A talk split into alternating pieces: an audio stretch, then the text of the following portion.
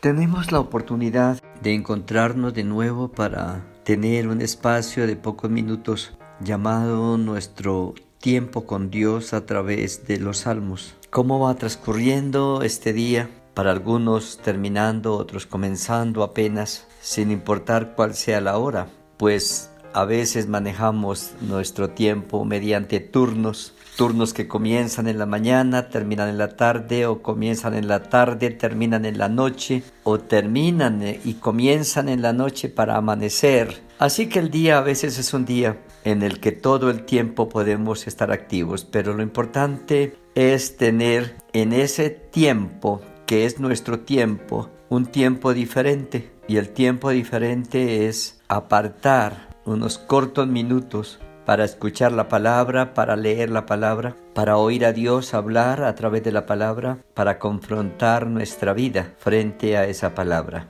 Señor, te agradecemos que nos das otra oportunidad, un día como hoy, de oportunidad, de posibilidad, de cargas, de temores, de ansiedades, pero también de esperanzas. Gracias por estar con nosotros y pedimos tu dirección y tu bendición para que todo cuanto hagamos hoy lo podamos hacer en la conciencia de tu compañía. Amén. El Salmo número 77 es un salmo que tiene 20 versículos y unas cuatro divisiones internas, que son salmos que es un salmo que habla de los momentos de detenernos para mirar atrás y ver las circunstancias por las que pasamos y ver las buenas circunstancias de la vida y qué tan gratos fuimos al disfrutar esas buenas circunstancias, pero también para mirar atrás y ver las duras circunstancias, las malas circunstancias, como dice el apóstol Pablo, los días malos, y cómo resolvimos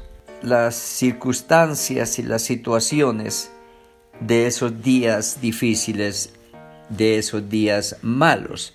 Y voy a leer unos cortos versículos de tantos que hay ahí ricos en testimonios de los recursos que usamos en el pasado para cambiar las circunstancias de la vida. Recordemos que son las canciones de los cantantes del altar, del templo, del servicio, de la música, a Asaf y su familia. Con mi voz clamé a Dios, a Dios clamé y Él me escuchará. Al Señor busqué en el día de mi angustia, alzaba a Él mis manos de noche sin descanso, mi alma rehusaba consuelo. Me acordaba de Dios y me conmovía, me quejaba y desmayaba mi espíritu. No me dejabas pegar los ojos, estaba yo quebrantado y no hablaba. Consideraba los días desde el principio, los años de los siglos. Me acordaba de mis cánticos de noche, meditaba en mi corazón y mi espíritu inquiría. ¿Desechará el Señor para siempre y no volverá más a hacernos propicio? ¿Ha cesado para siempre su misericordia? ¿Se ha acabado perpetuamente su promesa? ¿Ha olvidado Dios el tener misericordia? ¿Ha encerrado con ira sus piedades? Dije, enfermedad mía es esta. Traeré pues a la memoria los años de la diestra del Altísimo. Me acordaré de las obras de Jehová. Sí, haré yo memoria de tus maravillas antiguas. El salmista está recordando los momentos duros y cómo abordó, cómo enfrentó esos momentos duros. Dice, me, acerqué al Señor, comencé a hablar con Él y al comenzar a hablar con Él, la palabra comienza a fluir. La abundancia de la palabra de Dios debe estar en nuestra mente, en nuestro corazón, en nuestro espíritu, para que sea una palabra que se libere en nuestra vida en los momentos cuando la necesitemos. Y él dice, yo busqué al Señor en el día de mi angustia, en medio de la adversidad, del luto, de la pérdida, del sufrimiento, alzaba a Él mis manos de noche sin descanso mi alma rehusaba consuelo. Y está hablando de momentos, de cualquier momento, cualquier rato es oportuno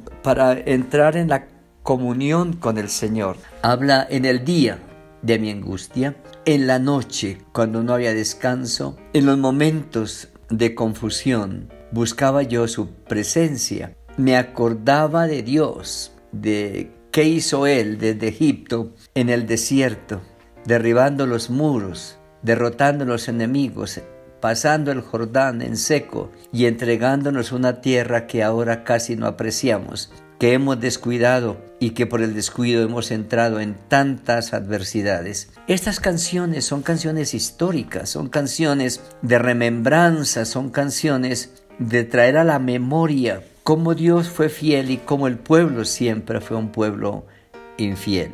Me acordaba de Dios y me conmovía, me quejaba y desmayaba mi espíritu.